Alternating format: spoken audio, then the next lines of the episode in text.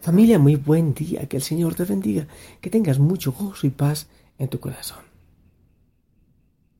Yo le pido al Señor que empiece bendiciendo tus manos, tus pies, tus ojos, tu corazón y todo, y también todo lo que harás en este día. Y que el Espíritu Santo venga desde el inicio para ayudarnos a sonreír, a vivir en plenitud, a estar felices. Yo estoy en este momento porque está haciendo mucho frío, estoy encerradito en mi rincón de batallas, en el oratorio, frente a Jesús en la Eucaristía. Y aquí oro por ti. Además, ¿sabes por qué? Porque estoy dormido todavía. Creo que me ha faltado noche. Entonces, bueno, vamos a orar. De aquí también salgo después para la Eucaristía. Pero el Señor es maravilloso y me dará muchísimas fuerzas hoy. Continuamos con la palabra del Señor de los Hechos de los Apóstoles. Capítulo 3, versículos del 1 al 10. Abre los oídos para que Escuchemos y reflexionemos. Dice, en aquel tiempo Pedro y Juan subieron al templo para la oración vespertina, a eso de las tres de la tarde. Había allí un hombre lisiado de nacimiento, a quien diariamente llevaban y ponían ante la puerta llamada la Hermosa, para que pidiera limosna a los que entraban en el templo. Aquel hombre al ver a Pedro y a Juan cuando iban a entrar, les pidió limosna. Pedro y Juan fijaron en él los ojos, y Pedro le dijo Míranos. El hombre se quedó mirándolos a la espera de que le dieran algo. Entonces Pedro le dijo, No tengo ni oro ni plata, pero te, do, te voy a dar lo que tengo. En el nombre de Jesucristo, Nazareno, levántate y camina. Y, tomándolo de la mano, lo incorporó. Al instante sus pies y sus tobillos adquirieron firmeza. De un salto se puso de pie, empezó a andar y entró con ellos al templo caminando saltando y alabando a Dios. Todo el pueblo lo vio caminar y alabar a Dios, y al darse cuenta de que era el mismo que pedía limosna sentado junto a la puerta hermosa del templo, quedaron llenos de miedo y no salían de su asombro por lo que había sucedido. Palabra de Dios. Pues bien familia, ah, aquí hay muchas cosas que podemos reflexionar, pero no quiero tomar muchas cosas unos cuantos puntos que nos queden por el corazón y que podamos vivirlo hoy. Bueno, después de la resurrección, Pedro y Juan entrando al templo. Este hombre lisiado, pero hay una cosa que a mí me, me causa así un poquito de asombro. A este hombre, diariamente, dice la palabra, lo llevaban y ponían ante la puerta llamada la hermosa para que pidiera limosna a los que entraban en el templo. Sea que lo ponían como un quintal de papas, como un buto de papas, y lo ponían allí. Prácticamente era su trabajo. Y hay una cosa también, es que es, lisiado de nacimiento. O sea, lisiado de nacimiento es como decir no tiene solución. Es un caso perdido, no hay que hacer. Entonces, me imagino que, que los familiares en la pobreza que vivía esta pobre gente, esta gente, pues entonces lo ponían allá para, para devengar algunos pesitos, algunos centavitos, algunos denarios que les sirviera para los gastos de la semana. Pero no sé por qué se me pone a mí en la mente y en el corazón que este hombre era como utilizado. Lo ponían ahí como utilizándolo para beneficio de los demás. Eh, no sé si, si, si le daban formación, no sé, él pedía limosna y eso era lo que, lo que él esperaba en ese momento, él no esperaba otra cosa. Porque se me hace, me da por pensar que es como aquellos que están por la vida sentados en el camino, así como estuvo mucho tiempo Bartimeo, que no veía horizonte. Como tanta gente que vive porque le toca, como yo digo, porque el aire es gratis, respira. Porque le toca, porque no hay opción caso perdido de nacimiento, era lisiado, no hay más que hacer. Pero es que no solo tenía lisiado sus piernas y sus tobillos, tenía lisiado su corazón.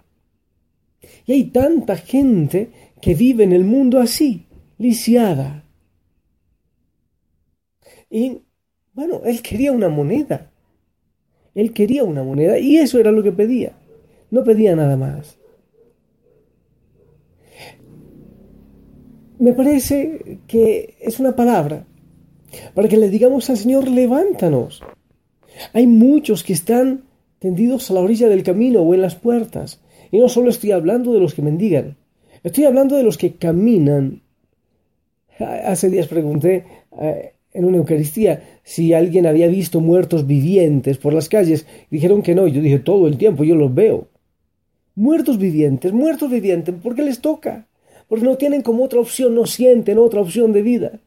Viven para comer, para dormir y no digo más porque, en fin, para eso. Llegan Pedro y Juan. Tomo esto de, un cantante colombiano, perdón, un cantante de música católica, que decía, bueno, pues si Pedro hubiera tenido eh, 20 pesos, no sé, un dólar, entonces toma y quédate lisiado y paralítico por un dólar. Gracias a Dios y Dios eh, iluminó que no tenía plata, que no tenían monedas, que no tenía un denario Pedro y Juan, porque este hombre se había quedado ahí paralizado. El otro aspecto, el primero, es levantarnos, dejar de estar a la orilla del camino. Hay muchos que están, muchos que me están escuchando ahora, a la orilla del camino viendo que el tiempo pasa, que la vida pasa y llorando y quejándose ahí a la orilla del camino. Pero la otra enseñanza, oye, en el mundo hay mucha hambre y hay hambre no solo de pan, no hay solo necesidad de monedas. Hay gente que pide monedas porque no sabe pedir más, pero que necesita otra cosa. Pero, ¿qué es lo que yo doy? ¿Qué es lo que damos? Eh, hay gente que llora y llora y llora y, y no creo yo que la tarea de los cristianos sea solo ir a calmar el llanto y a poner el brazo y tranquilito, tranquilito ya pasará y llora y llora y llora. Yo pienso que nosotros tenemos una tarea de levantar a las personas. No te quedes a la orilla del camino, levántate si te han pisoteado, si te han puesto como, como un bulto, como un quintal de papas a la orilla o en la puerta, pues levántate en nombre de Cristo. De lo que tenemos te damos y tenemos fe y esperanza en Cristo que ha resucitado y tiene poder.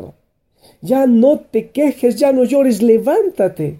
Si la cosa no ha funcionado, Dios mío, es como estas muchas personas que siempre, perdone que hablen de que hable de esto, pero pero sí ocurre que se confiesan cada semana o cada 15 días, pero siempre se confiesan de cuánto su marido les maltrataba hace 80 años o tantas cosas. Y a veces dicen es que es tan lindo recordar.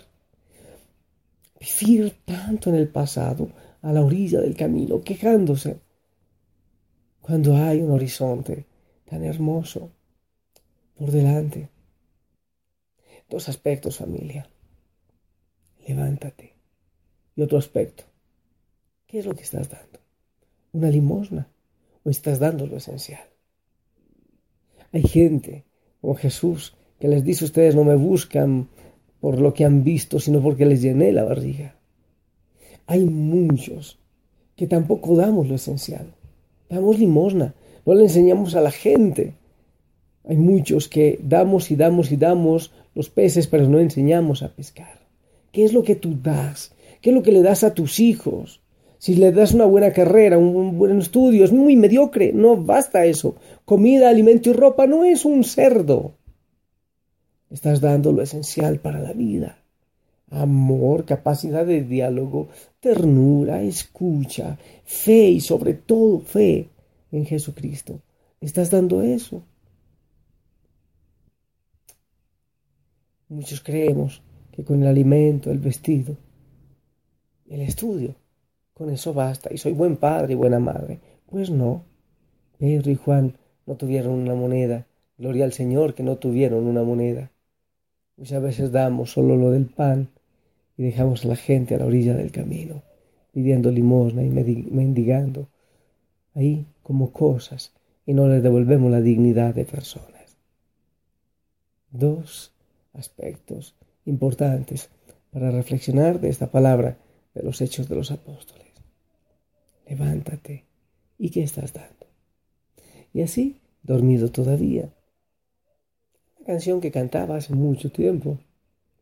Quizás te la sabes. Él me levantará. Él me levantará. Él me levantará Así es el Señor. ¿Qué tal si lo dices conmigo? Él me levantará, Él me levantará, Él me levantará. Así es el Señor. Él me levantará,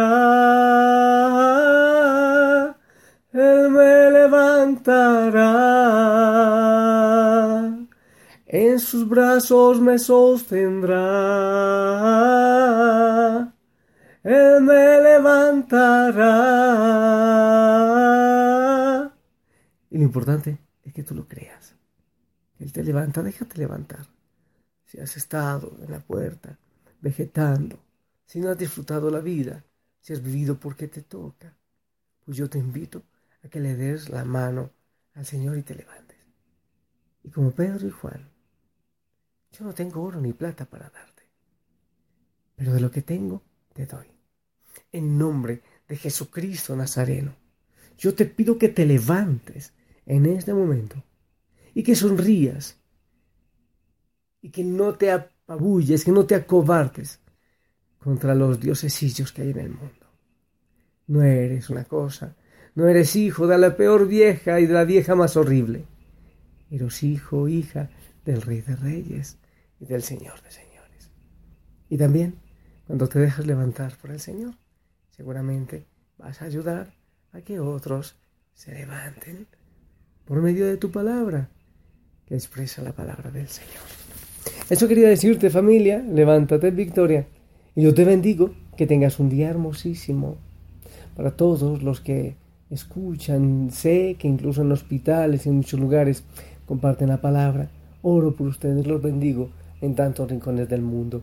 Que el Señor los toque en este momento, que el Señor les regale sanidad, que toque también sus huesos, sus músculos, cualquier enfermedad que haya en su vida sus ojos, su cerebro, su corazón, todo. Pero fundamentalmente el corazón y el cerebro. Porque hay muchos que están en una silla de ruedas, pero vuelan en las alas del Espíritu, que se levanten en la victoria del Señor. En el nombre del Padre, del Hijo, del Espíritu Santo. Amén. Les pido, por favor, me regalen su bendición. Amén, amén. Que tengas hermoso día, sonríe mucho. Te amo en el Señor. Un abrazo rompe costillas y disfruta de Cristo que está resucitado y a tu lado. Nos escuchamos en la noche. Hasta pronto.